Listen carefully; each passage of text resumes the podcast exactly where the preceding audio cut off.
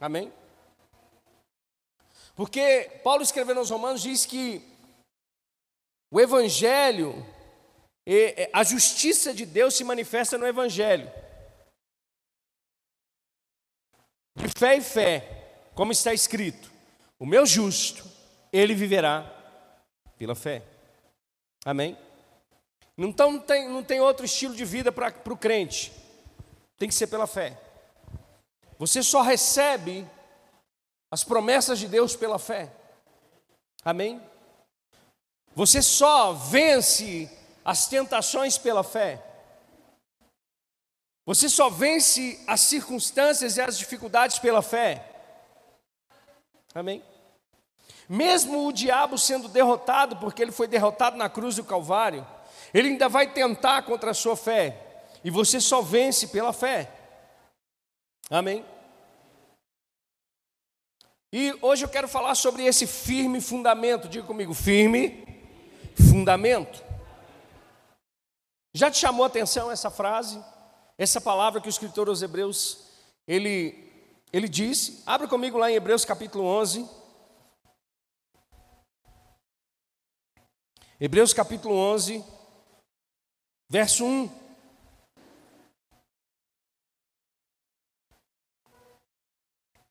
Hebreus capítulo 11, verso 1. A Bíblia diz: Ora, sem fé, perdão, irmãos. Ora, a fé é a certeza, diga comigo, certeza, daquilo que esperamos e a prova das coisas que não vemos, pois por meio dela os antigos receberam bom testemunho. Por meio de quê que os antigos receberam bom testemunho? Pela fé. Pois pela fé entendemos que o universo foi formado pela palavra de Deus, de modo que aquilo que se vê não foi feito do que é visível. Você está comigo? Agora eu quero ler na revista e corrigida, que é a base do que eu vou ministrar. A Bíblia diz: ora, a fé é o firme fundamento. O firme fundamento das coisas que se esperam e a prova das coisas que não se veem. Ora, a fé, ela é o firme fundamento. Amém? Porque a fé, ela é o firme fundamento. Porque Deus não quer dar margem para nós, porque Deus não quer dar margem para ninguém de que a fé ela é frágil, de que a fé ela é simplista, de que a fé é algo natural. Não, Deus está dizendo para mim e para você que o firme fundamento, um firme fundamento é a fé. E eu, eu queria que os, que os meninos colocassem uma foto que eu pedi para baixar ali. Eu quero mostrar para você. Olha só o que é um fundamento. O que veio à minha mente foi esse iceberg, que normalmente a gente consegue ver só o que está visível. E o que está visível normalmente é muito menor do que o que está invisível aos nossos olhos. Você está comigo? Agora, essa estrutura menor em cima, ela é mantida por uma estrutura muito maior do lado de baixo, ou seja, nas profundezas. Fundamento é isso. O que é fundamento? Fundamento é a sustentação, é aquilo que vai manter o peso de uma estrutura como essa, é aquilo que vai manter o iceberg ou parte dele do lado de cima. E a Bíblia está dizendo que a fé, ela é o firme fundamento do crente, ela é a base sustentadora do cristão. A fé, ela é aquilo que nos mantém de pé. A fé é o fundamento que nos faz permanecer diante das dificuldades. A fé é o que vai nos sustentar diante das adversidades. Agora, todo esse fundamento, ele está constituído por algo, e esse algo se chama palavra de Deus. Amém? Ora, a fé é o firme fundamento das coisas que se esperam. Agora, por que, que a fé ela é um firme fundamento? Primeiro, porque ela está firmada em coisas eternas.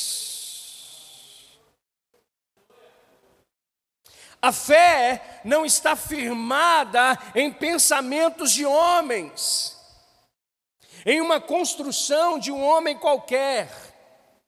A fé não é sustentada por filosofias, a fé não é sustentada por coisas materiais, a fé não é sustentada por pensamentos humanos, a fé, ela é sustentada porque ela é firmada em coisas eternas.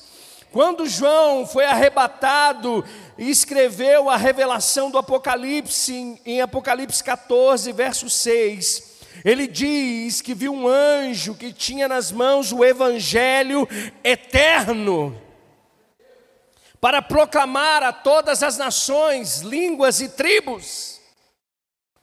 A nossa fé, ela é fundamentada nas coisas eternas, nas coisas do céu, não nas coisas dessa terra.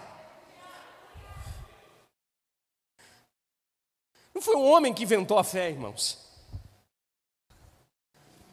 Não foi um homem que inventou. Foi Deus. Eu falei aqui no, no, na quinta-feira que a fé é, é, é o ponto de encontro entre o homem e Deus. Você está comigo? Como Deus faz parceria com o homem pela fé. Sabe, irmãos, é como tudo que está que tá acontecendo aqui agora, essas luzes acesas, os, os ventiladores funcionando, existe uma eletricidade que está suportando, que está mantendo tudo isso em ordem, funcionando. Agora, a eletricidade a gente não consegue ver, é o fundamento. Você está comigo? Mas existe um botãozinho lá atrás que, quando é apertado, essa eletricidade traz à tona aquilo que precisa funcionar. A fé é isso. A fé, ela traz à tona aquilo que precisa funcionar na sua vida. A fé, ela traz à tona aquilo que precisa ser ajustado na nossa vida.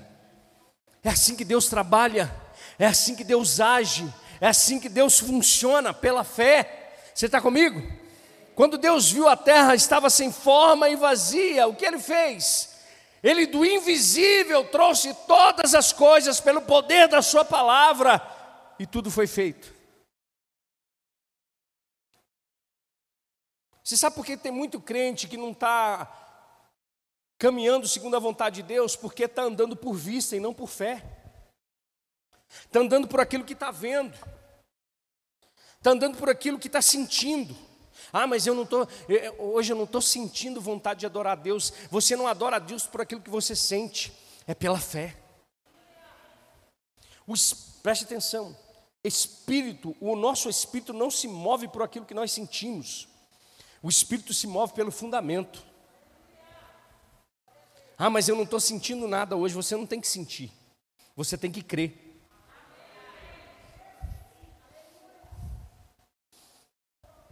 Você tem que crer. Pastor, eu não estou sentindo, eu estou com uma dor no corpo. A única coisa que eu sinto é a dor no corpo. Ok. Mas a fé fala o quê? O que, que a sua fé está falando? O que, que você está crendo? Aonde você está fundamentado? É naquilo que você está sentindo ou no que o fundamento da palavra tem para dizer para você? Deixa eu te mostrar uma coisa, você não precisa abrir. Por que, que a fé ela é um firme fundamento? 1 Pedro 1,23 diz: Porque nós fomos regenerados, não de uma semente perecível, Nós não fomos regenerados, irmãos, por algo que perde, que se perde, por algo que tem validade. Você está comigo? Ele diz, mas de uma semente imperecível, por meio da palavra de Deus.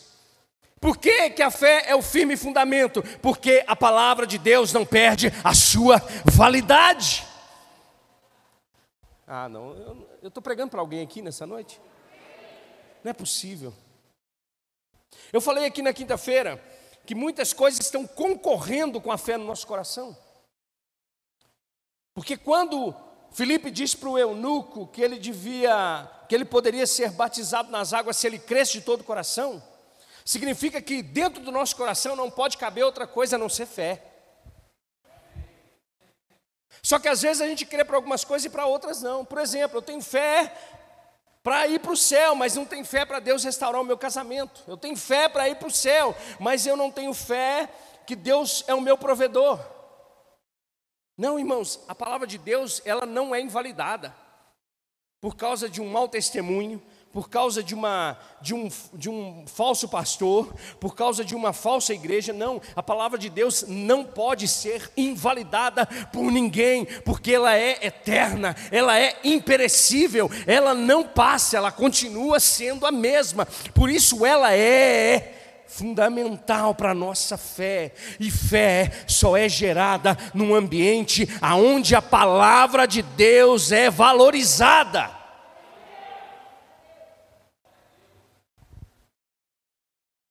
Aleluia. Aleluia. O quanto você tem valorizado da palavra, porque a palavra é o motor que gera fé, irmãos. Amém. Olha só, Pedro diz: vocês foram regenerados não de uma semente perecível, mas imperecível por meio da palavra de Deus, viva e permanente, viva e permanente, viva e permanente.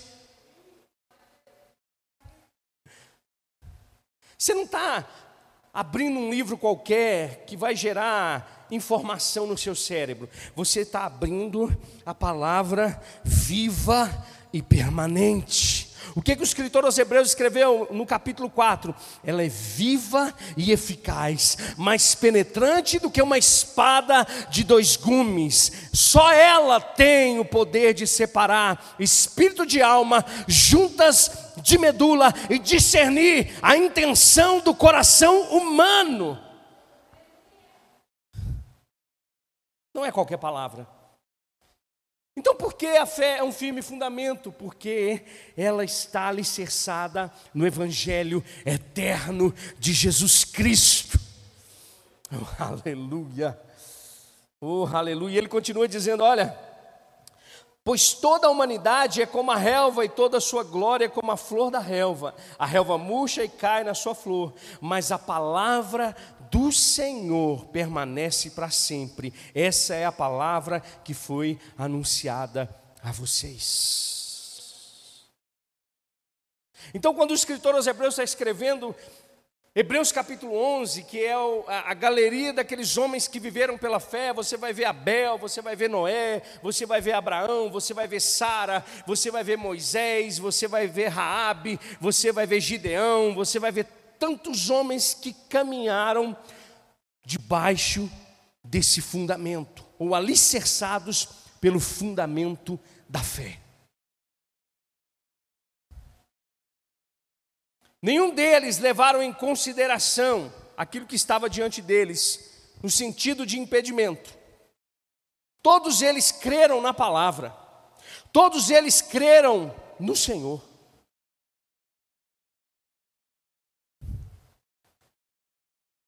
E porque Abraão creu, foi imputado por justiça. Não foi porque Abraão fez o que fez, mas foi porque ele creu.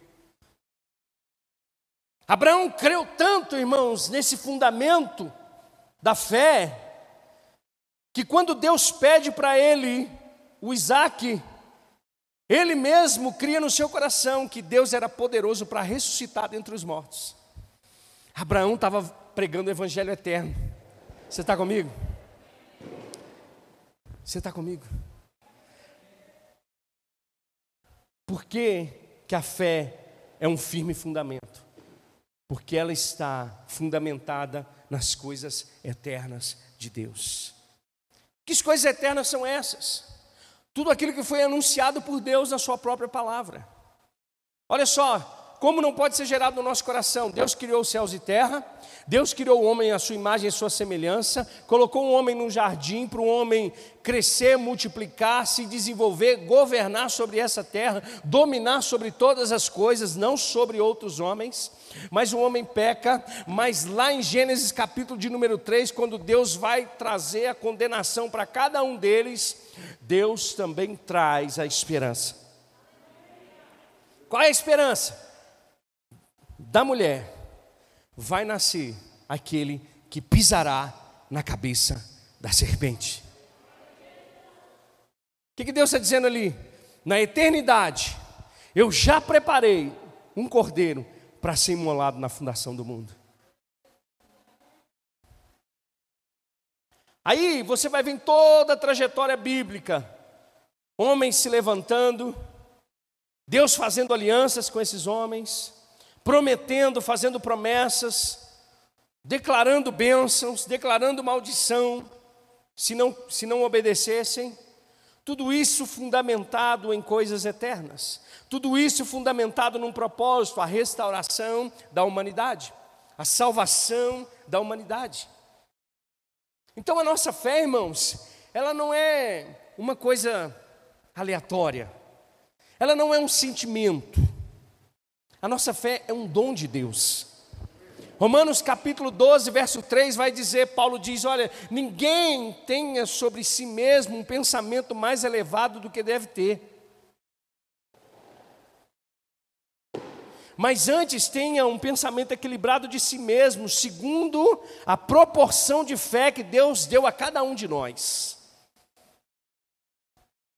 Não sou eu que inventei a fé, e não sou eu que estou gerando fé em você. Foi Deus que deu fé a você. É um dom. É um dom. É um dom.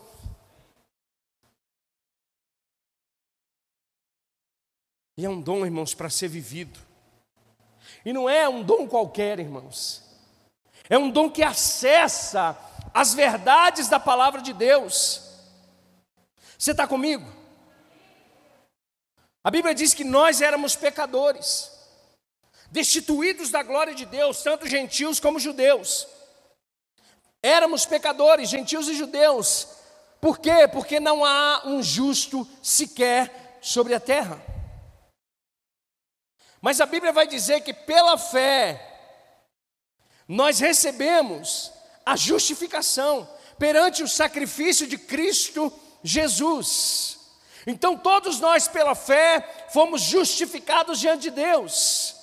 Então Deus te dá fé para você, irmão, se apropriar das verdades da palavra de Deus. Nós éramos pecadores destituídos da glória de Deus, pela fé em Cristo Jesus, agora somos justos, justificados diante de Deus, perdoados, aleluias.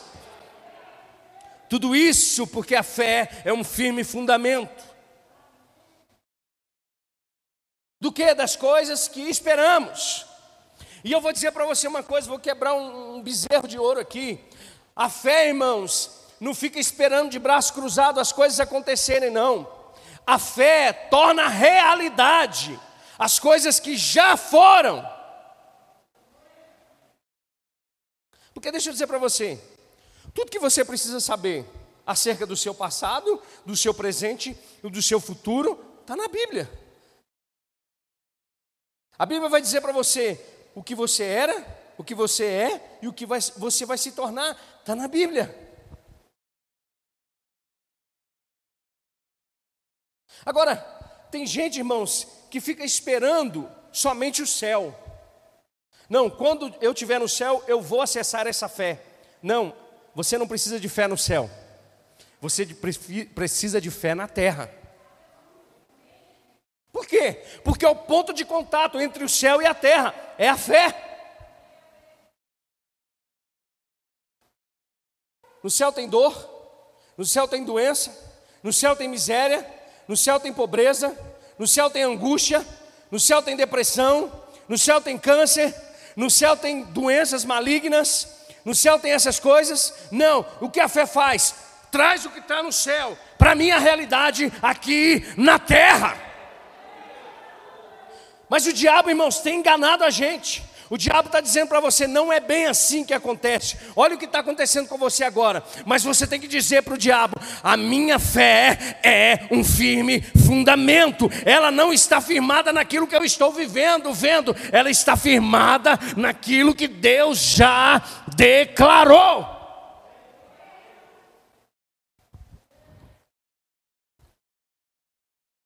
E a gente fica assim: Deus faça, e Deus diz: já fiz. Porque deixa eu dizer para você, quando Jesus estava na cruz do Calvário, ele diz: Tetelestai, está tudo consumado. Quando ele diz Tetelestai, está tudo consumado, o diabo perde a autoridade. Pastor, o diabo tinha autoridade? Sim. Sim. Não, pastor, isso não está isso não, isso não tá na Bíblia. Quando o diabo foi tentar Jesus, Jesus, o diabo falou assim: se você prostrado me adorar, eu te darei todos esses reinos que foram me dados. Se foram dados ao diabo é porque ele tinha autoridade. E a própria Bíblia vai dizer, Jesus falando para os fariseus, que o desejo deles era matar Jesus, e eles faziam isso porque eles tinham por pai o diabo. E quando sabe que paternidade é autoridade?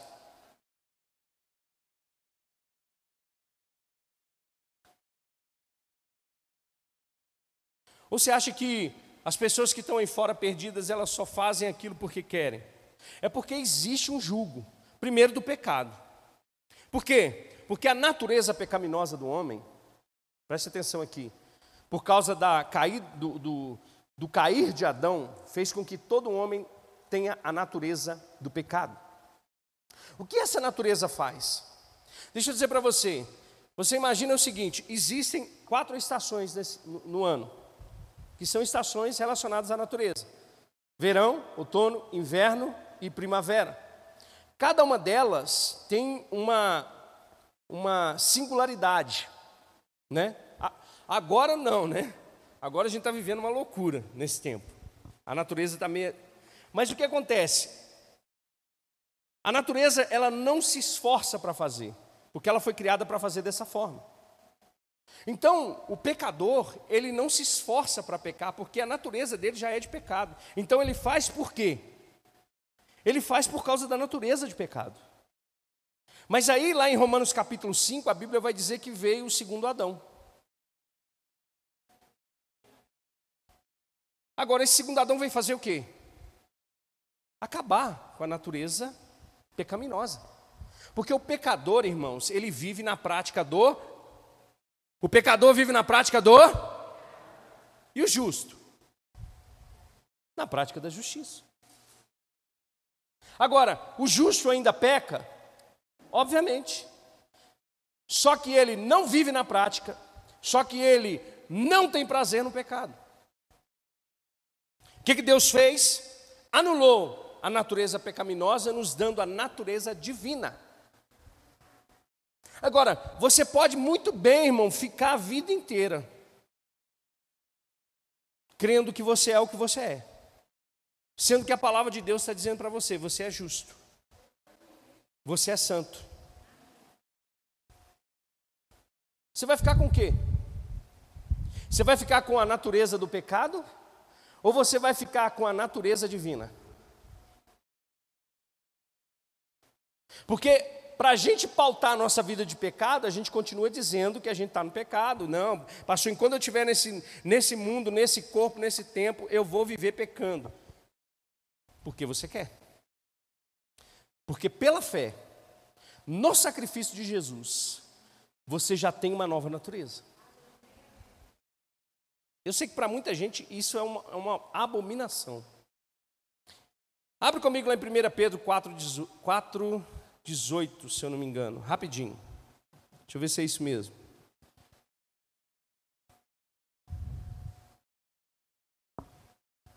Você pode dar aleluia de vez em quando?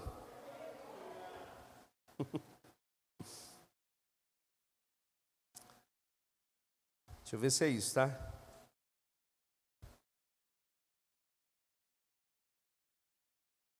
Isso.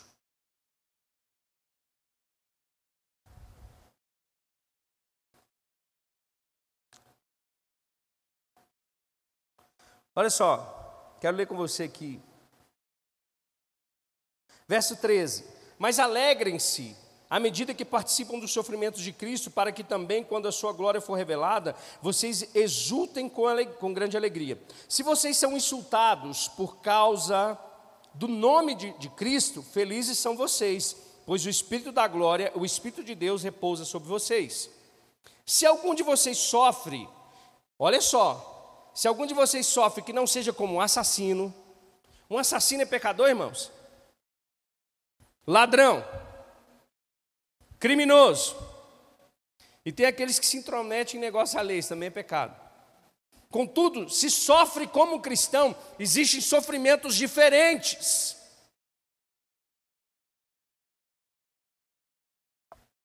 Não se envergonhe, mas glorifique a Deus por meio desse nome, pois chegou a hora de começar o julgamento pela casa de Deus. E se começa primeiro conosco, qual será o fim daqueles que não obedecem o Evangelho de Deus? E, olha só, se ao justo é difícil ser salvo, que será do ímpio e pecador? Por que, por que, que Pedro fez separação?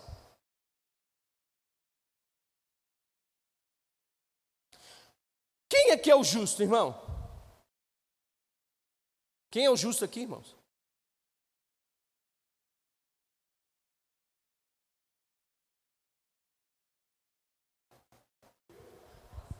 Diga o povo da igreja. Não tem medo, não, irmãos. Não tenha medo, não. Tem medo não. É eu, você. Ah, pastor, por causa da justiça própria, né? Não. Por causa de Cristo. 2 Coríntios 5, 21, vamos começar um novo discipulado, dia 14, 15, 21 e 22. Aquele que não conheceu pecado, quem não conheceu pecado? Quem não conheceu pecado? Deus o fez pecado por nós. Deus não fez Jesus pecador, Deus fez Jesus pecado por nós. Porque se Deus tivesse feito Jesus pecador, não tinha salvação. Deus o fez pecado por nós, para que por meio dele cada um de nós se tornasse a justiça de Deus. Aí Pedro está dizendo: volta lá, irmão, deixa lá. Pedro está dizendo: se para o justo é difícil ser salvo, que será do ímpio e do pecador? Tem uma, tem, uma, tem uma outra versão que vai falar do ímpio pecador. Porque o ímpio é aquele que pratica o pecado. Porque o ímpio é aquele que pratica a impiedade. Porque o ímpio é aquele que desconsidera Deus. Quem aqui desconsidera Deus? Tem algum doido aqui? Eu ia perguntar quem aqui vive na prática do pecado, mas aí, né? Mas se você vive, ainda dá tempo. É só você levantar sua mão hoje e falar: Jesus, tem misericórdia da minha vida. Eu acabei de entender que não dá para viver uma vida de fé e uma vida de pecado ao mesmo tempo. Eu preciso viver a vida na, em fé em Cristo Jesus. Por que, que a fé ela é um firme fundamento, porque a fé está firmada em Deus. Primeiro, porque a fé ela está firmada em coisas eternas. Segundo, porque a fé está firmada no próprio Deus. Falei aqui no domingo, ó, na quinta. Deus não é homem para que minta, nem filho do homem para se arrepender. Então o que Deus escreveu está tá pronto. Está feito, está dito. Deus pode voltar atrás na sua palavra, irmãos? Sim ou não? Gente, vocês têm, vocês têm dúvida do caráter de Deus, gente? Irmão, você pode ter sofrido com muita gente mau caráter na sua vida. Você pode ter sofrido com pessoas que falaram que ia fazer, ia acontecer e não, e não fizeram e nem aconteceram. Você pode ter sofrido com pessoas que bateram nas suas costas e disseram assim: conta comigo, e na hora que você mais precisou e foi contar, essa pessoa simplesmente desapareceu do mundo. Foi só comigo que isso aconteceu, com mais ninguém. Não é? Ô oh, pastor, conta comigo. Ô oh, irmão, ih, pastor, Fulano saiu do grupo. Homem é assim, mas Deus não. Deus não muda. Isaías 55, põe para mim na tela. Isaías 55, eu acho que é a partir do verso 7. Agora eu quero, irmão, vai rápido. Não, verso 8. Pois os meus pensamentos não são os pensamentos de vocês, nem os seus caminhos são os meus caminhos, declara o Senhor. Verso 9. Assim como os céus são mais altos do que a terra, também os meus caminhos são mais altos do que os seus caminhos, e os meus pensamentos mais altos do que os seus pensamentos. Assim como a chuva e a neve descem dos céus e não voltam para eles sem regarem a terra e fazerem-na brotar e florescer, para ela produzir semente para o, para o semeador e pão para o que come, assim também ocorre com a palavra que sai da minha boca. Ela não voltará para mim vazia, mas fará o que deseja e atingirá o propósito para o qual eu a enviei. Se você vive pela fé, irmão,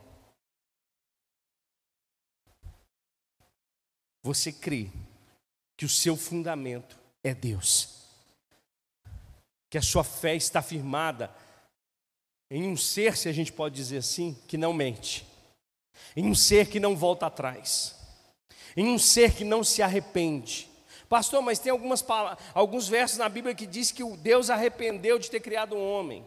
Isso é tradução, irmãos. A Bíblia diz que Deus lamentou o caminho pelo qual o homem seguiu. Quem que faz que faz filho e depois fica assim, oh meu Deus, para que, que eu fiz essa, essa jossa? Samuga está aqui com uma princesinha toda. Essa semana eu vou lá. Em nome de Jesus. Mas que coisa mais linda, eu fico imaginando esse homem babando. Agora você imagina, para que, que eu fui fazer esse negócio? Lamentei. Tá certo que tem uns filhos de Belial aí fora aí que às vezes pode até pensar dessa maneira. Mas não o nosso Deus. Não o nosso Deus.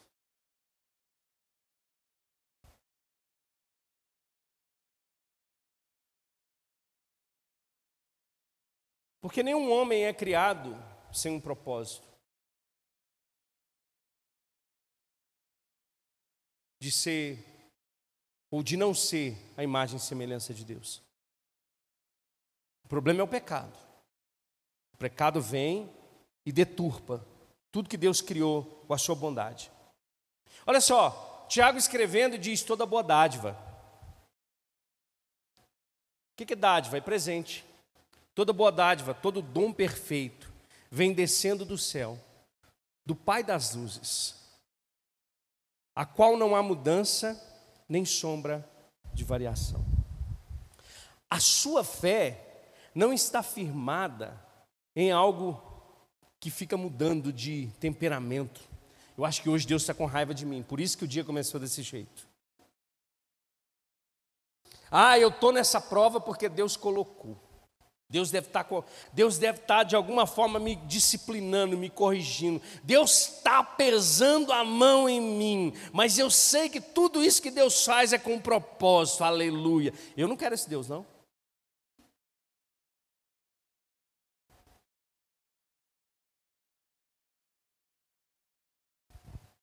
Valtim. Imagina a Débora. É só Aí a Débora estava indo mal na escola. Aí você vai disciplinar ela e fala assim: você não está estudando, você não está fazendo as coisas direito, vou furar seus dois olhos. Não dá, né? Você vai corrigir? Você vai exortar? O que, que a exortação faz? Ela traz para perto. A exortação traz consciência do erro. A disciplina de Deus é assim. Mas a gente acha, irmãos, que Deus quer fazer isso. Que Deus quer quebrar sua perna. Que Deus quer quebrar seu braço. Que Deus quer colocar um tumor em você para você repensar a sua vida. Irmão, se a gente tem um Deus desse, a gente não precisa de inimigo, não.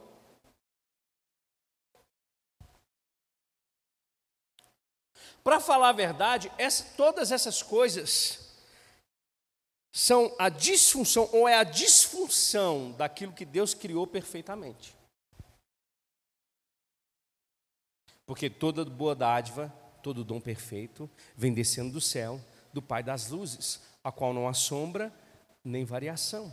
Deus não muda, Deus continua sendo bom, Deus não é bom hoje e ruim amanhã. Deus não está bem hoje e com raiva amanhã. Pastor, mas Deus tem ira, ira contra toda impiedade.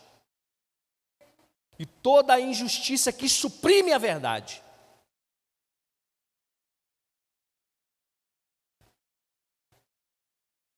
Então a sua fé não está firmada num Deus que muda todos os dias. Até mesmo porque você vai ler essa mesma palavra todos os dias ela vai ser aplicada na sua vida e no seu espírito de forma diferente, segundo a vontade do Espírito e a revelação de Deus para você. Mas não é Deus que muda. O Deus eterno muda as circunstâncias. Irmão, vou, vou te ser sincero, Deus ele, ele chega ao ponto extremo de entrar Preste atenção. Você imagina uma pessoa sem braço. E Deus chega no extremo de entrar no natural e, e fazer uma, uma coisa impossível: um braço crescer de novo. Deus fazer, irmãos, um paralítico andar. Uma pessoa cega a voltar a ver de novo. Um surdo ouvir de novo. Deus intervém no natural, irmãos, para alcançar a gente.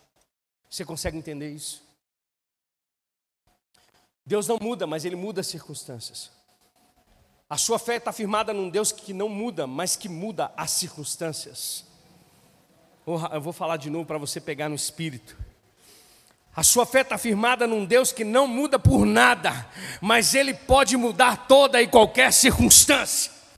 Oh, aleluia!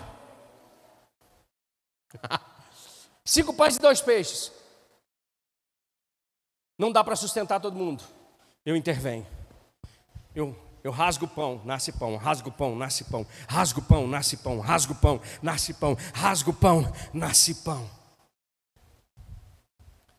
Doze discípulos num barco. Tempestade vem. Chuvas fortes vêm. Ventos fortes vêm. Jesus, eu intervenho. Vento, aquieta-te. E as coisas acontecem. Você crê num Deus que não muda, mas que pode mudar qualquer coisa. Uh! Estou empolgado. Aleluia!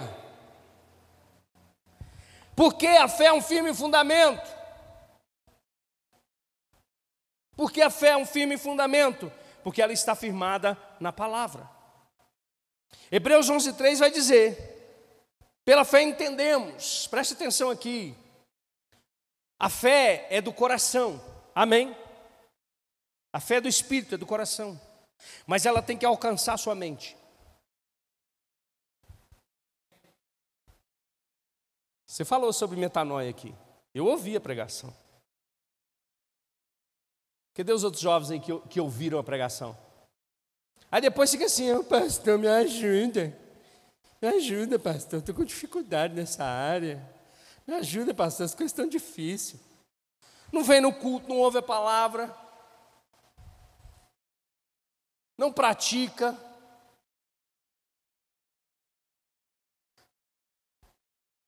A fé é do coração, mas ela precisa alcançar o seu psique. o seu intelecto. Por quê? Porque na razão, em muitos momentos, ou na maioria deles, a fé ela é ilógica, ou aquilo que Deus vai fazer é ilógico, ou o que Deus vai te pedir é ilógico.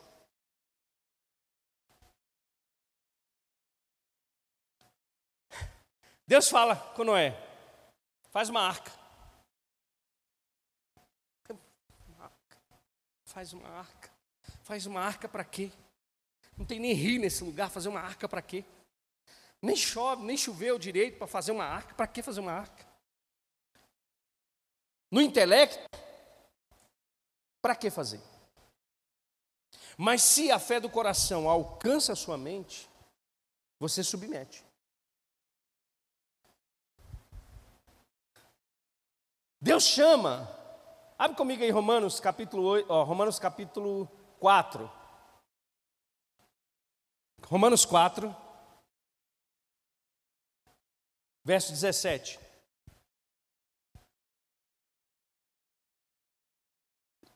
Isso aqui é Paulo falando de Abraão.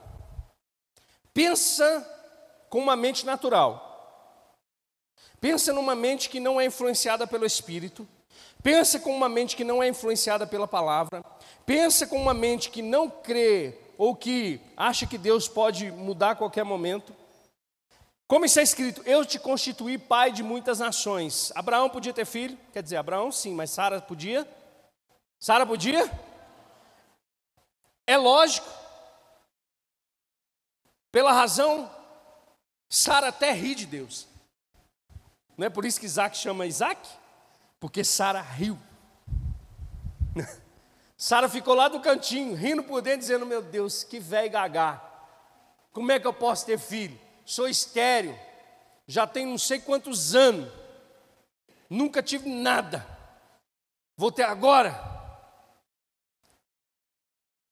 Ele é nosso pai aos olhos de Deus, em quem creu. Abraão creu e se tornou o nosso pai, né? o pai da fé. O Deus que dá vida aos mortos e chama à existência coisas que não existem como se existissem. Deixa eu dizer para você, isso é fé.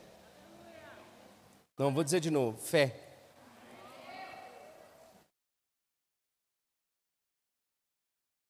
Você está enchendo seu coração com o que, irmão?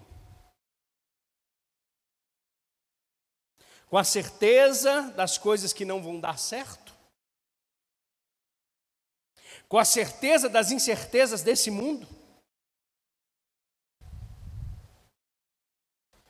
O meu Deus faz diferente. Chama a existência as coisas que não existem como se já existissem. Deus chamava Abrão de Abraão. E ele ainda muda o nome dele que agora é pai de multidões, sou pai de multidões, sou pai de multidões, pai de multidões. Todo dia Sara, oh, Abraão, pai de multidões, pai de multidões, pai de multidões. Verso 18. Abraão, contra toda esperança, em esperança criou. Vou trazer para a minha linguagem de hoje, contra toda razão contra toda razão, contra toda lógica, contra todo resultado médico, contra tudo que tinha, que falava que ele não podia ser pai de multidões, Abraão creu. Tornando-se assim pai de muitas nações, como foi dito a seu respeito, assim será a sua descendência. Verso 19: sem se enfraquecer na fé. Por quê? Porque ele tinha um firme fundamento. Qual é o firme fundamento? Aquele que prometeu é fiel para cumprir. Ele falou, se ele falou, está falado. Reconheceu que o seu corpo, já sem vitalidade, Abraão olhava para ele e falava: É, naturalmente, não dá não. Nem com azulim resolve reconheceu que o seu corpo já estava sem vitalidade, pois já contava cerca de 100 anos de idade. Irmão, vou ser sincero. Esse livro não tem lógica. Isso aqui não tem lógica, não, irmão. Isso aqui não é para falar, não é para fazer conta de matemática, um mais um igual a dois, não. O cara tinha 100 anos de idade, enfraquecido, sem. Irmão, sem vitalidade, os homens aqui sabem o que, que significa sem vitalidade. Quer dizer, eles sabem, mas. Né? Quantos homens aqui com vitalidade nós temos aqui? Amém. Vamos, amém, amém, amém, pastor. Amém, pastor. Quantos homens com vitalidade nós temos aqui? É, sei não, Jesus Cristo. Ah, os irmãos, orar mais, viu? Pois já contava cerca de 100 anos de idade e que também o ventre de Sara já estava sem vigor. Mesmo assim, mesmo assim, mesmo tendo razão, mesmo podendo chegar diante de Deus e falar assim: o senhor deve estar com parafuso a menos. O senhor deve estar com algum tipo de problema. O senhor não está, não está vendo a minha condição? Porque tem crente que é assim, irmão. Deus está querendo derramar uma bênção. E ele está assim: o senhor não está vendo? Olha a minha condição. Olha como é que eu sou. Olha, olha o que, que eu tenho. Olha o que, que eu posso. E Deus está assim: eu chamo a existência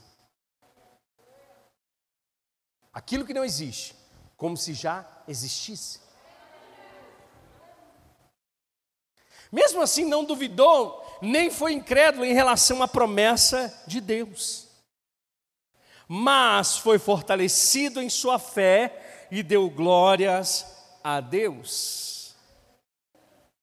Vai para o 21 estando plenamente convencido de que ele era poderoso para cumprir o que havia prometido. Pega aqui, pega aqui comigo agora.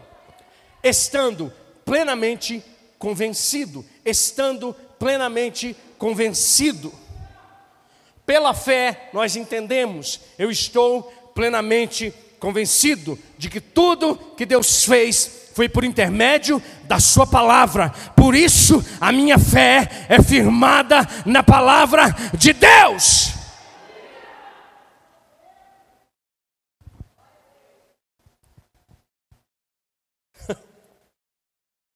Irmão, se rendeu. Resumindo, Abraão se rendeu, falou: Senhor, eu sei que depender de mim, da minha razão, da minha lógica humana, eu não vou conseguir. Mas eu sei que se o Senhor prometeu, o Senhor vai cumprir. 1 Coríntios capítulo 2, verso 6.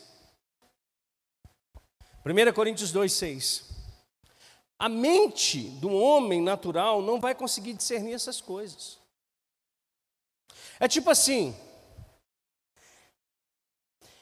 é você estar tá passando por uma tribulação, é você estar tá passando por um tempo de adversidade, é você estar tá passando por um tempo de angústia, e você vai lá em Tiago capítulo 1, e a Bíblia vai dizer: tende por motivo de grande alegria ao passar de por tribulações, porque a prova da vossa fé gera perseverança.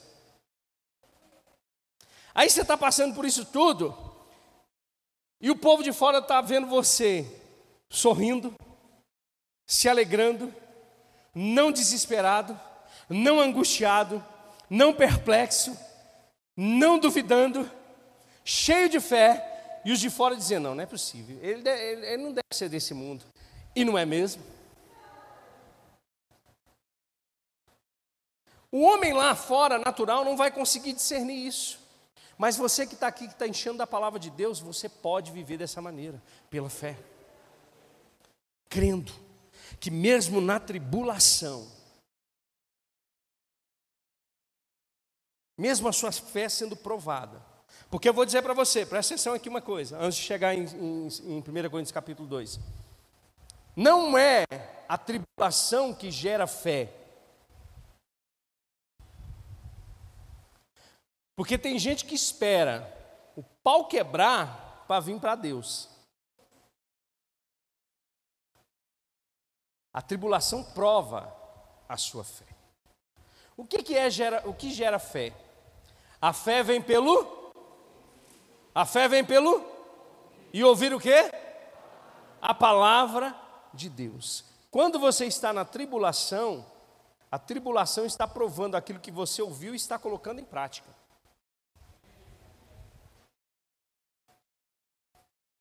Porque tem gente que fica assim: manda mais prova, Senhor, manda mais dificuldade, para minha fé ser fortalecida. Aqui é geme e chora, Senhor. Esse texto está errado. Não, a fé vai ser provada na tribulação, mas a fé é gerada ao ouvir, ser exposto e praticar. Agora, 2,6: Entretanto, falamos de sabedoria entre os que já têm maturidade, mas não da sabedoria desta era. Porque essa palavra, irmãos, não é sabedoria de homens. Amém?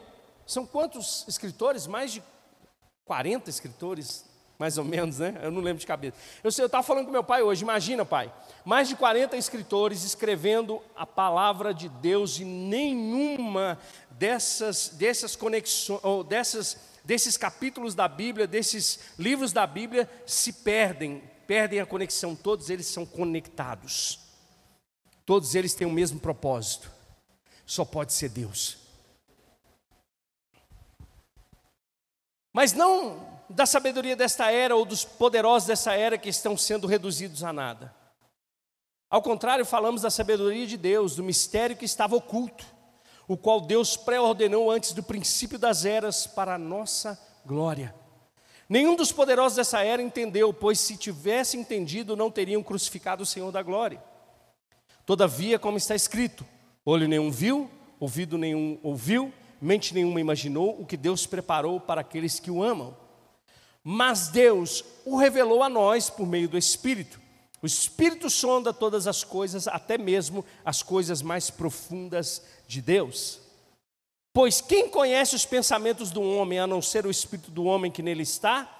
Da mesma forma, ninguém conhece os pensamentos de Deus a não ser o Espírito de Deus. Espera aí, espera aí. Ninguém conhece os pensamentos de Deus a não ser o Espírito de Deus. Esse Espírito de Deus é o Espírito Santo. Esse Espírito Santo, ele habita em quem? Três falaram. Esse Espírito que conhece os pensamentos de Deus habita em quem? Em nós. Em nós.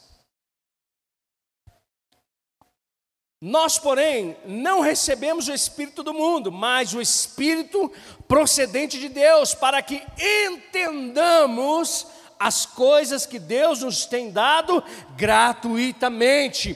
Fé no coração, mas conectada com aquilo que está entendendo. Você precisa compreender as verdades. Ela precisa descer para o teu coração, mas ela precisa também renovar sua mente.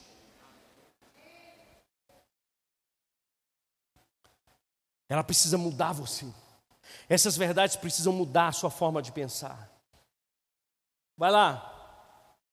Delas também falamos, não com palavras ensinadas pela sabedoria humana, mas com palavras ensinadas pelo Espírito, interpretando verdades espirituais para os que são espirituais. Quem não tem o Espírito, quem é que não tem o Espírito? Quem não nasceu de novo. Quem não tem Espírito? O pecador. Quem não tem o Espírito? Aquele que está lá fora, o ímpio, esse não tem o Espírito. Quem não tem o Espírito não aceita as coisas que vêm do Espírito de Deus, por eles são loucura. Está comigo? Você podia estar fazendo um monte de coisa agora. E tem um monte de gente lá fora que fica questionando o seu estilo de vida. Todo domingo na igreja, religioso. Põe uma Bíblia debaixo do braço. Paga de sei lá o quê. Mas não entende o que você está recebendo. Não entende o quanto a sua vida já foi transformada pela palavra. Não entende que o seu casamento é blindado com o poder do Espírito Santo. Não entende que quando você está passando por uma tribulação, você tem a quem, a quem buscar. Não entende que no momento de angústia você tem a quem pedir socorro. Não entende que o mundo está perdido, angustiado, desesperado, a economia é uma loucura, mas você tem um pastor que cuida de você. Não entende que nos momentos de maior tristeza na tua vida você tem um consolador chamado Espírito Santo de Deus. Não consegue entender.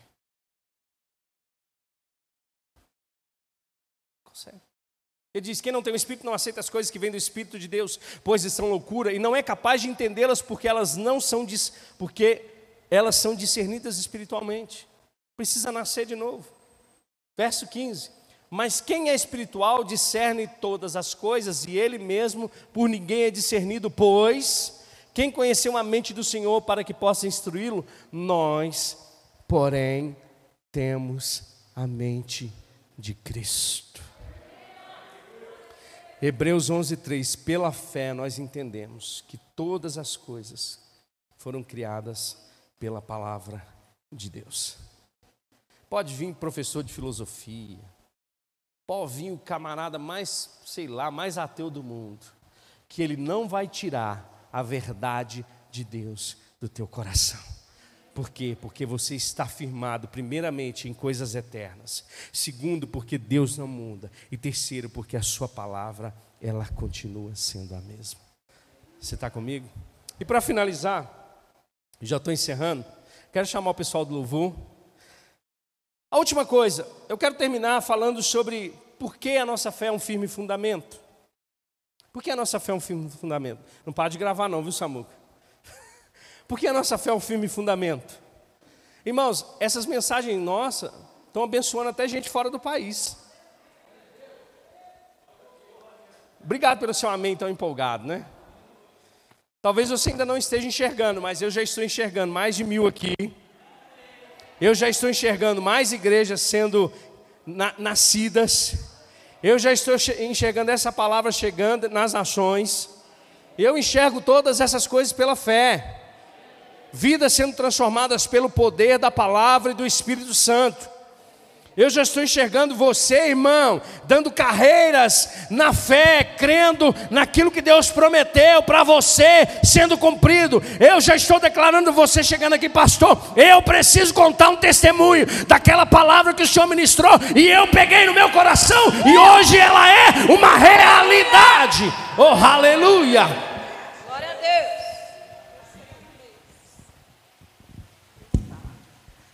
Aleluia! Porque a fé é um firme fundamento. Hebreus 11:39 diz: Todos esses, esses quem?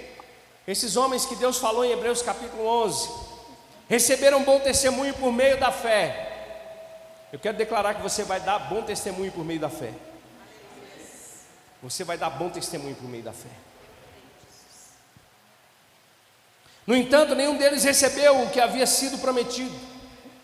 Deus havia planejado algo melhor para nós, para que, para que conosco fossem eles aperfeiçoados. Aí o Hebreus 12 diz: portanto, também nós, uma vez que estamos rodeados por tão grande nuvem de testemunhas, livremos-nos de tudo o que nos atrapalha e do pecado que nos envolve, e corramos com perseverança a corrida que nos está proposta, tendo os nossos olhos fitos em Jesus, Autor e Consumador da nossa fé. Aleluia. Por que, que a nossa fé é um firme fundamento? Porque o Autor e Consumador da nossa fé se chama Jesus Cristo. Aleluia. Fica de pé comigo em nome de Jesus. Aleluia. Eu não sei qual é a sua expectativa, meu irmão. Eu não sei qual é a sua realidade. Eu não sei o que você tem vivido nesses dias. Mas eu quero te convidar a celebrar nessa noite.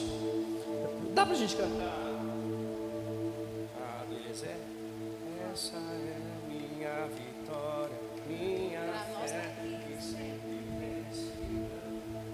Aleluia. Eu quero te convidar a celebrar nessa noite. Mas antes disso, antes da gente celebrar, tem alguém aqui nessa noite que quer entregar a vida para Jesus?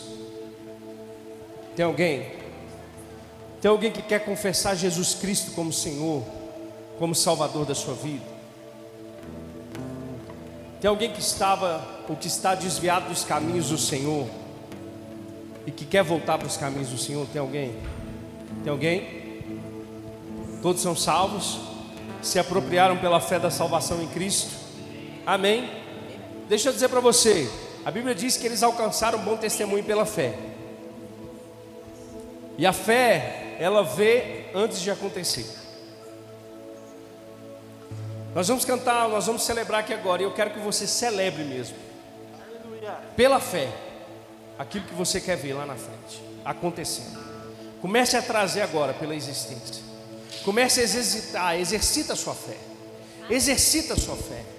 Pastor, o que eu preciso é uma causa impossível. Ah, então tá pronto. Foi isso que o anjo disse para Maria: há algo impossível para Deus? Eu acho que não. Então eu quero que você celebre. Eu quero que você se alegre. Eu quero que você se encoraje. Ah, eu não sei se você precisa dizer isso para o diabo, eu não sei para quem você precisa falar alguma coisa hoje. Talvez o diabo está tripudiando de você e você vai demonstrar pela fé que a sua vitória é uma realidade. Em nome de Jesus. Vamos celebrar? Em nome de Jesus.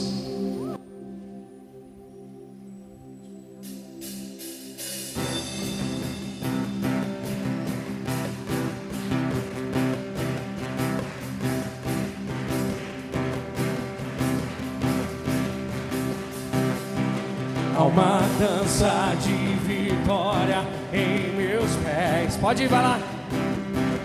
Há uma poderosa fé em minha voz. Olha o que você vai cantar. Há milagres no meu riso sobrenatural. Vivo extraordinário do poder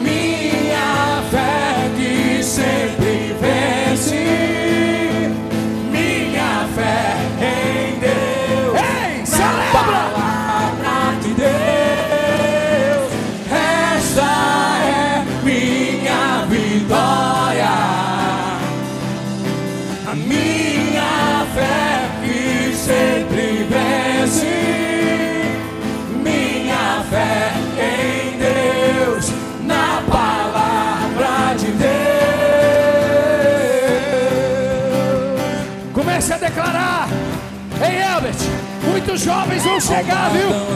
Muitos jovens para auxiliar, para pegar junto. Comece a celebrar pela fé.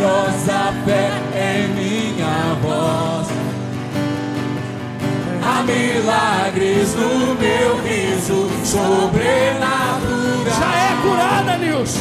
Vivo já é curada. extraordinário no poder de Celebra. Deus. Porque o maior maior habita em mim, o maior habita em mim, o maior habita em mim. Essa é minha vitória, minha vitória, a minha fé que sempre vence. Minha fé em Deus,